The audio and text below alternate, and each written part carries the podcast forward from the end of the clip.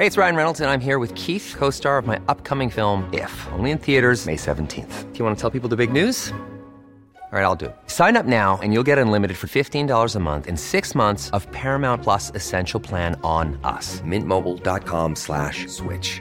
Upfront payment of $45 equivalent to $15 per month. Unlimited over 40 gigabytes per month. Face lower speeds. Videos at 480p. Active Mint customers by 531.24 get six months of Paramount Plus Essential Plan. Auto renews after six months. Offer ends May 31st, 2024. Separate Paramount Plus registration required. Terms and conditions apply if rated PG.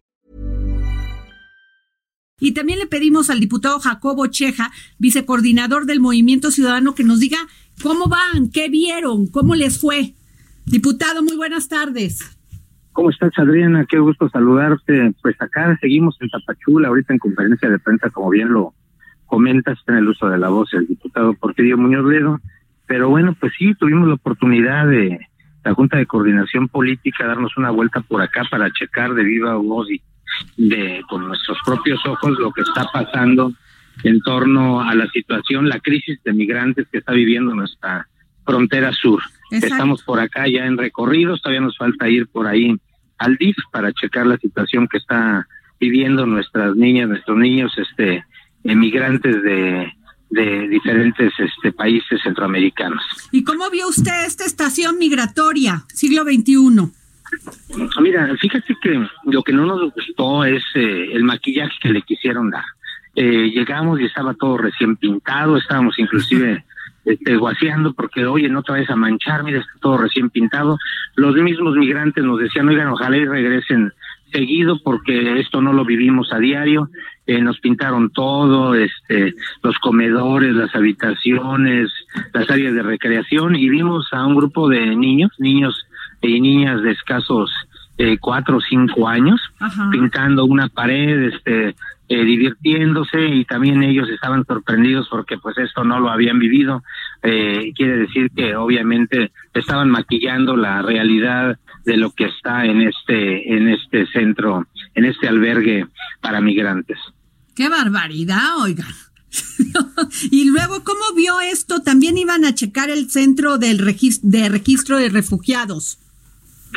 Sí, fíjate, fíjate que ahí hay una propuesta muy fuerte que nosotros los diputados y senadores ciudadanos traemos para que eh, crear el registro nacional de detenciones de personas migrantes. Esta propuesta fue nuestra ya presentada en el mes de noviembre del año pasado para tener un registro nacional completo, que el Instituto Nacional de Migración y la Secretaría de Gobernación tengan un registro real y de esa manera poder garantizar en primer lugar los derechos humanos. Eh, sin registro, sin registro, los migrantes eh, son invisibles. Es alarmante el flujo de niñas y niños como ha aumentado y, y los dejamos expuestos al tráfico y a explotación. Eh, la verdad, nosotros creemos que este registro sería de vital importancia para que en realidad tuviéramos eh, un dato preciso de quiénes están en nuestro país, porque no sabemos exactamente lo que está pasando. Claro, y este se reunieron con organizaciones de la sociedad civil, diputado. Sí, escuchar a la sociedad civil organizada fue para nosotros de veras un honor, porque nos se presentan el otro lado de la moneda. Obviamente, en el, en el centro este migratorio, albergue migratorio, nos hablan pues obviamente de las cosas bonitas que están sucediendo y lo que están haciendo ellos para que esto funcione, pero pues al platicar con la sociedad civil organizada, que son eh, gente que no únicamente están representadas en México, sino a nivel internacional, nos damos eh, pues en realidad cuenta de la grave, grave, grave crisis que está sufriendo nuestro país en materia de migración en el, en, el sur de nuestro país. Pero, este diputado, ¿están tratando bien a los a los migrantes? Sí, les están dando de alimentos, les están dando medicinas, o sea, es humanitario. sí, están teniendo pues una estancia de pues qué diremos de calidad, no, pero por lo menos de que tengan salud y comida. Eh, fíjate, Adriana, que fueron muchas de las preguntas que les hicimos nosotros. De entrada no nos dejaron permitir fotografías Este, no entendimos el motivo, pero bueno, son reglamentos que tiene el Instituto Nacional de Migración. Pero platicamos con muchos este, hondureños, con muchos guatemaltecos, eh, platicamos también con salvadoreños, con cubanos, con haitianos, y les preguntábamos exactamente cuál era el trato. Uno, muchos nos manifestaban que cuando fueron detenidos por la Policía Federal, así nos lo manifiestan ellos, fueron maltratados, golpeados al, al ser detenidos. Ya después al, al ser puestos en este en este centro, en este albergue, ya las cosas cambiaron y que por lo menos tenían alimento y tenían un lugar donde vivir. Pero también nos comentan que hay muchos que ya tienen sus documentos para poder este, transitar por nuestro país sin ningún problema y no les han permitido hacerlo. Obviamente cuestionamos a las autoridades qué es lo que está pasando y bueno, nos dijeron que van a poner atención para ver en lo personal cada uno de los casos de las personas que nos hicieron cuestionamientos y planteamientos.